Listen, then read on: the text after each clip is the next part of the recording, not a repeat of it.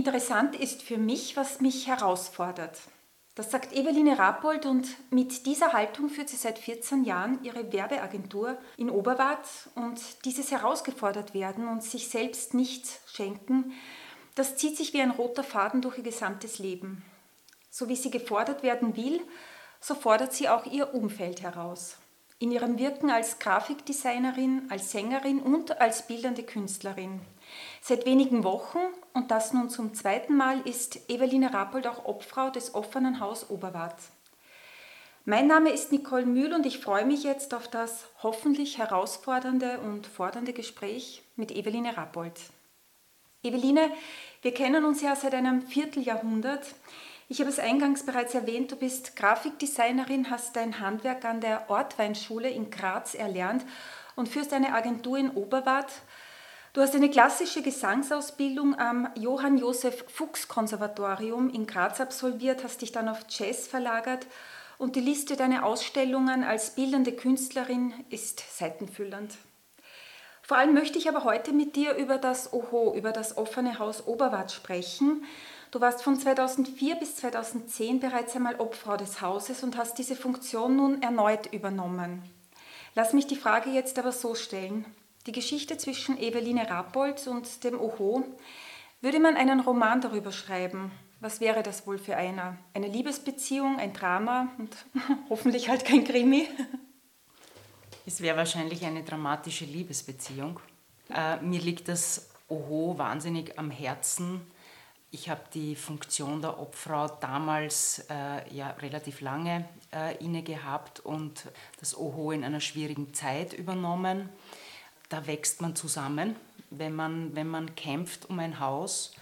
Und deswegen ist das Oho ganz tief in meinem Herzen verankert. Geh mal ein bisschen in diese Geschichte rein. Wie hast du das Oho überhaupt kennengelernt? Naja, das Oho kennengelernt, peripher habe ich es als Jugendliche, weil äh, man ist ins Oho-Café gegangen, bevor man ins Kamakura gefahren ist. Die künstlerische und kulturelle Arbeit im Oho habe ich dann eigentlich durch meinen Mann kennengelernt, Peter Wagner. Ich habe Ende der 1990er Jahre dann ähm, Plakate, Flyer fürs OHO umgesetzt und bin so einfach auch mit Theater im OHO in Berührung gekommen. Und das ist dann eigentlich nicht mehr aus meinem Leben verschwunden und 2004 hat sich das so ergeben, dass ich dann ähm, die Obfrau wurde.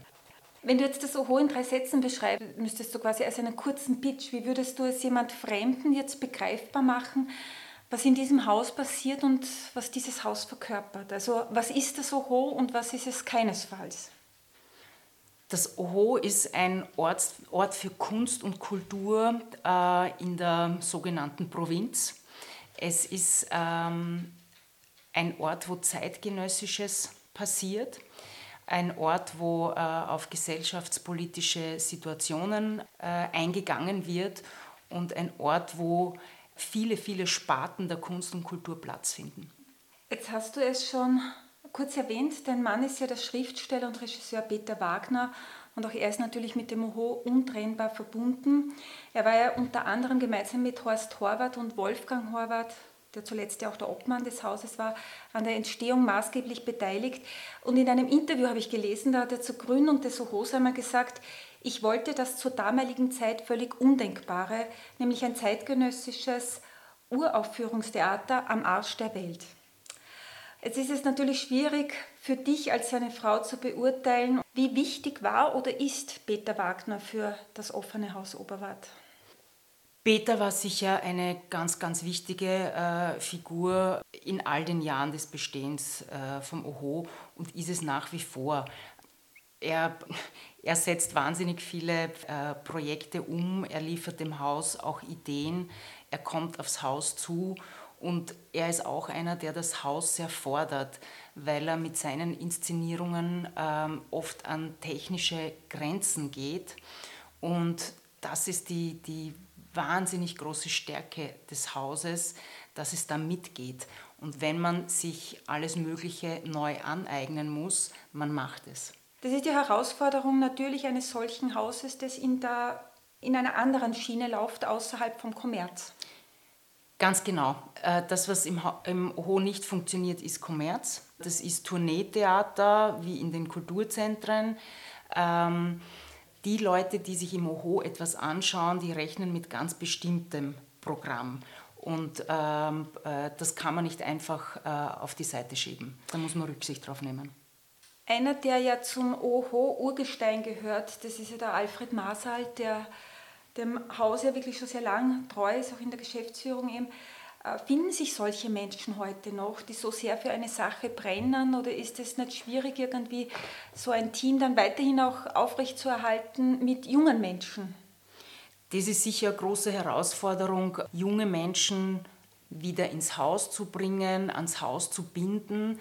Da geht es aber nicht nur dem OHO so. Ich glaube, dass das für Vereine, und das OHO ist nun mal auch ein Verein, dass das für Vereine generell ähm, viel schwieriger geworden ist äh, und das ist für alle eine, eine ähm, große, große mhm. Angelegenheit. Ja. Mhm. Kunst und Kultur am Land und ich will hier in voller Wertschätzung bewusst den Begriff Provinz gebrauchen. Das lässt sich ja bereits intuitiv vermuten, dass es eine Herausforderung darstellt. Worin liegt sie? Naja, ähm, vor allem ähm, in den Themen. Äh, welche Themen findet man oder sagen wir so, welche Themen mutet man dem Publikum zu oder muss man dem Publikum zumuten. Ähm, und ähm, ich glaube, man muss dem Publikum viel zumuten, weil nur weil wir am Land leben, gibt es ja nicht andere Probleme. Und gerade Kunst äh, und Kultur passiert dort, wo sie eben passiert. Das ist ganz egal, ob das Stadt oder Land ist. Und die, die Qualität ist trotzdem wahnsinnig hoch. Aber ich kann mir vorstellen, es ist natürlich auch eine Herausforderung, dann dieses Zielpublikum, dass man das dann schon auch ins, nach Oberwart bringt, weil in der Großstadt tut man sich natürlich da leichter. Also da hat man natürlich die, die Menge, die Masse. Natürlich, äh, man, füllt, äh, man füllt keinen, äh, keinen Saal mit Tausenden von Menschen. Das ist aber auch nicht nötig im, im OHO. Das OHO hat sich seinen Stellenwert erkämpft in den letzten Jahrzehnten und hat sein Stammpublikum und es wird auch immer größer. Man unterschätzt das vielleicht ein wenig. Das OHO, wenn man nicht gerade in einer Pandemie ist, hat rund 16.000 Besucher im Jahr. Das sieht man so nicht. Ja, das sieht man dem Haus nicht an. Das Haus hat wahnsinnig viele Veranstaltungen das Jahr über äh, und, und kann daher auch diese Menge am Publikum bedienen. Also das Publikum ist schon vor Ort. Wir besetzen da eine Nische, die unbedingt besetzt werden muss. Durch die politische Brille betrachtet, da wird die Kunst und Kultur, das haben wir schon kurz angesprochen, des Landes, wird, das wird auch, auch oft auf Festspiele und Tourismuszahlen wird das festgemacht. Was da das Oho jetzt in so ein, also so ein autonomes Kulturhaus, das der zeitgenössischen Kunst eine Bresche schlägt und damit weit ab vom Kommerz ist, wie passt es in so ein Bild rein? Es würde hervorragend passen, wenn man Kunst und Kultur auch so wahrnimmt, wie Kunst und Kultur wahrzunehmen sind. Nämlich? Ähm, als Kunst und Kultur und nicht als Tourismusangebot. Hier in diesem Land leben Menschen das ganze Jahr über und sie haben es sich verdient, auch das ganze Jahr über Kunst und Kultur äh, erleben zu dürfen und nicht nur im Sommer, wenn es Festspiele gibt und wenn man hauptsächlich Touristen ansprechen möchte. Also das, äh, das OHO ist ein Haus für die Menschen in diesem Land gerne auch für Touristen oder für Menschen, die von irgendwo für einen Abend kommen natürlich. Aber es ist ein Haus für dieses Land und für diese Menschen in diesem Land. Im Geschäftsleben, das weißt du als Unternehmerin nicht so gut, da geht es bei Entscheidungen auch immer um den Nutzen. Und wenn wir jetzt ein bisschen noch beim Land bleiben, was könnte das Soho für das Land Burgenland jetzt, oder besser gesagt jetzt für das Kulturland Burgenland, was könnte das sein? Welchen, welches Potenzial könnte das Land daraus schöpfen und Sieht es das? Das äh, offene Haus Oberwart ist das einzige selbstproduzierende Haus in diesem Bundesland. Äh, das einzige Haus, das Uraufführungen durchführt. Das einzige Haus, wo Literatinnen und Literaten die Möglichkeit haben, ihre Theaterstücke aufgeführt zu wissen und das auf einem höchsten äh, professionellen Standard. Das liefert sonst niemand mhm. äh, in diesem Land. Und somit ist das Haus Arbeitshaus, Arbeitsfläche für sehr viele Künstlerinnen und Künstler. Und äh, die viel äh, beschriebene Umwegrentabilität ist sehr hoch in diesem Haus, weil sämtliches Fördergeld wieder in die Region fließt. Das OHOB äh, versucht alles was, was äh, zu beschaffen, was es zu beschaffen gilt, so weit wie möglich in der Region zu erledigen. Es gibt äh, viele Menschen, die durch das Haus äh, ihr, ihren, äh, ihr Einkommen sichern. Und eben, es ist ein Haus für die Künstler und Künstlerinnen, wo sie arbeiten können. Vielleicht äh, ist das jetzt auch noch interessant, weil ich kann mich an ein Gespräch erinnern, das wir beide im Vorjahr hatten, wo ja vom OHO ausgehend wurde ja damals das erste österreichische Distanztheater geschaffen, Bleib mir vom Leibe. Und von diesem Stück ausgehend entstand ja dann ein Stück in Kärnten, das sich mit der Geschichte der Kärntner Slowenen auseinandergesetzt hat und das ein fulminanter Erfolg war. Äh, nämlich wir kamen und sie brauchten uns. Das ist das Siegerprojekt des Calls der Kärntner Kulturstiftung 2021. Aber was du mir damals auch gesagt hast, das ist, das ist so schön, dass das eben vom Oho, vom Burgenland ausgeht und dann eben hinausgetragen wird in andere Bundesländer. Ist das so ein Paradebeispiel, was vom Oho ausgehend eigentlich alles möglich ist? Das ist es sicher. Äh, es gibt ja zwischen autonomen Kulturhäusern relativ viel Kooperationen. Und das OHO stellt da seit Jahren äh, sein technisches Know-how zur Verfügung, auch das Equipment. In dem Fall waren es auch die großen Figuren, die äh, nach Kärnten übersiedelt sind. Das ist sicher so eine Sache, da hat sich das OHO auch einen Ruf erworben und man weiß in der Szene, dass man gut zusammenarbeiten kann. Natürlich ist es immer auch ein Anliegen, wenn es Theaterproduktionen im OHO gibt, dass man das Haus verlässt, dass man äh, die Dinge auch an anderen Orten spielt.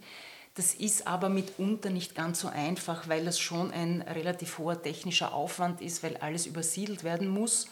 Mitunter gelingt es, aber das ist auch leider äh, fördertechnisch problematisch diese Dinge werden ganz, ganz schlecht gefördert, wenn man mit einer Produktion an anderen Orten spielt. Da, da steht der Aufwand zur Förderhöhe überhaupt in keiner Relation. Silvester war das die Premiere des Stücks Der Fluss sucht sich ein neues Bett. Ich habe gesehen, Bürgermeister Georg Rosner war unter den Gästen. Ich glaube, er ist ein, ein öfterer Besucher des Hauses. Der burgenländische Landeshauptmann lebt ja auch in Oberwart. Ist er häufiger Besucher des Hauses auch? Leider nicht. Vielleicht äh, gelingt uns das 2022, dass wir den Herrn Landeshauptmann äh, öfter in unserem Hause sehen und vielleicht, er ist ja der Verantwortliche für Kunst und Kultur im Burgenland, dass man auch äh, das eine oder, oder andere vertiefende Gespräch endlich einmal führen könnte, wenn es um äh, Kultur und Kunst in diesem Land geht. Schauen wir mal. Ist ja auch in seiner Heimatgemeinde, also vielleicht ist da was möglich. Gehen wir kurz auf die Digitalisierung des OHOs ein. Gerade vorhin in unserem Gespräch hast du schon die Technik erwähnt, die Ausstattung des, des OHOs. Das ist ja auch eines der großen Themen der kommenden Monate und Jahre. Welchen Herausforderungen stellt sich da das OHO? Naja, äh, allein schon durch die, äh, durch die Pandemie ist klar geworden, dass, ähm, dass man in Zukunft äh, Produktionen, Veranstaltungen auch anders denken muss. Das heißt, ähm, wir erweitern den äh, möglichen Zuschauerinnenkreis um äh, ein Online-Angebot, das heißt um Streaming-Angebote. Und da war das Oho eigentlich sehr schnell vorn dabei, weil es eine gewisse Grundausstattung im Haus gegeben hat und weil es auch Know-how gegeben hat, weil technische Ausstattung allein hilft nicht viel, wenn man die Menschen nicht hat, die es bedienen können. Und in diese Richtung wurde jetzt sehr viel investiert in den letzten Monaten. Das sind Investitionen in diverse äh, Beamer, Scheinwerfer, Rechner, alles mögliche Programme. Äh, da ist relativ viel nötig, aber dafür ist jetzt auch viel möglich. Und Streaming-Angebot ermöglicht ja äh, Menschen, die nicht vor Ort sind, auch dabei zu sein. Und natürlich, da hat das OHO den Anspruch, dass da nicht nur eine Kamera steht und das abfilmt, sondern das muss schon auch ein wirklich äh, tolles Erlebnis, Erlebnis auch via Streaming sein. Das heißt, das ist auch ein Aufwand und das muss man in die Hände von Menschen legen, die das auch können. Das OHO bekommt auch in den nächsten Monaten eine völlig neue Website, die nun auch auf die äh, aktuellen Möglichkeiten Rücksicht nimmt, wo das dann auch noch viel besser ähm, vernetzbar ist und, und äh, dann auch äh, besser erfahrbar ist. Ist ja auch wahrscheinlich ein ganz neues Publikum, das man damit ansprechen kann. Eine, eine neue Zielgruppe, die sie auch eröffnet, jetzt nicht nur in der Region, sondern wenn wir schon wieder bundesländerübergreifend denken, ist es ja dann auch einfacher. Ganz genau. Das ist die Möglichkeit, mehr in die Welt hinaus zu strahlen. Das haben wir auch schon gesehen bei diversen Streaming-Angeboten, dass auch Leute aus Deutschland zugeschaltet sind. Da ist ähm, ähm, eigentlich keine Grenze gesetzt. Das wird man sehen, ähm, wie sich das entwickelt. Also ein neues Zeitalter quasi für das OHO, das da heranbrechen nicht nur kann, sondern wahrscheinlich auch wird. Eveline, wir haben über Herausforderungen gesprochen, in dem Sinne, dass Herausforderungen uns ja die Möglichkeit der Entwicklung und des Vorankommens bieten. Wie willst du das OHO jetzt herausfordern und wie wird es dich herausfordern? Ich weiß nicht, ob es eine Herausforderung ist, wenn ich meine, meine Ansprüche und Ideen in, in Programmgestaltung mit einbringe, vielleicht für den einen oder die andere. Aber mir ist es, mir ist es wichtig, dass das Haus weiterhin und vielleicht auch wieder verstärkt mit einem kritischen Geist erfüllt ist, dass man so wie bisher rasch reagieren kann, wenn sich gesellschaftspolitisch etwas tut. Und das ist eine große Stärke des Hauses. Wir programmieren nicht in zwei, zwei Jahre im Vorhinein, sondern vieles passiert, weil es gerade Thema in der Gesellschaft ist und dann wird innerhalb von zwei Monaten ein Theaterstück auf die Beine gestellt zum Beispiel. Ähm, das ist für mich so eine Sache, die unbedingt bleiben muss. Was für mich sicher eine große Herausforderung äh, sein wird, ist, wie, wie schaffen wir es, junge Menschen wieder ins Haus zu bringen. Vielleicht gelingt uns das auch genau mit diesem Thema Digitalisierung, mit den Möglichkeiten, die es gibt. Aber das wird sicher eine, eine sehr große Herausforderung. Ähm, schauen wir mal, äh, wie uns das gelingt. Danke Eveline Rabold für das Interview. Mehr zum Spielplan des Soho finden Sie unter www.oho.at. Ich möchte diesen Podcast beenden mit einem Stück aus Wir kamen und Sie brauchten uns, geschrieben von Peter Wagner, gesungen von Eveline Rappold und Richard Klammer von The Taltons. Danke fürs Zuhören. Als ich noch flog, sah ich die Welt aus den Wolken ganz hoch oben. Klein war alles unter mir, unbedeutend und verschroben. Ich sah das winzige Getier tief in den Schluchten unter mir, als Flöhe und als Ameisen um den blauen Erdball kreisen.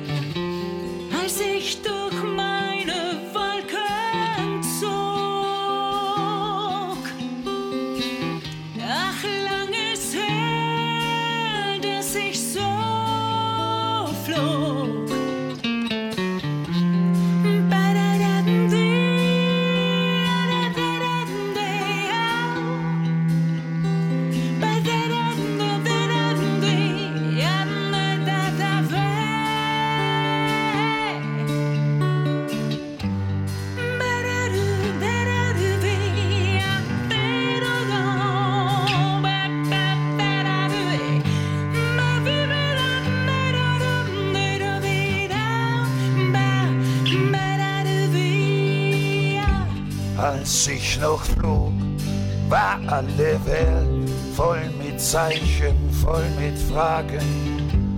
Ich sah die Menschen schwere Last auf schwachen Schultern tragen. Ich sah auch mich da unten gehen und mutig meine Runden drehen. Ich sah mich wild da unten racken ich sah mich sehen, ich sah mich ackern. als ich durch meine Wolken zog.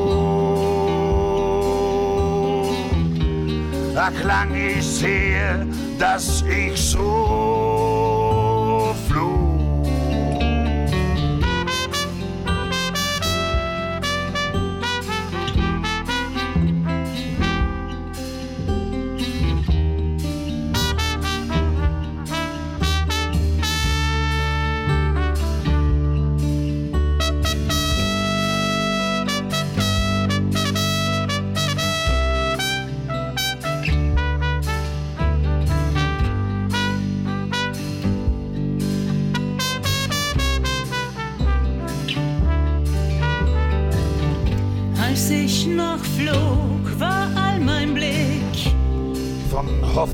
hell durchflutet.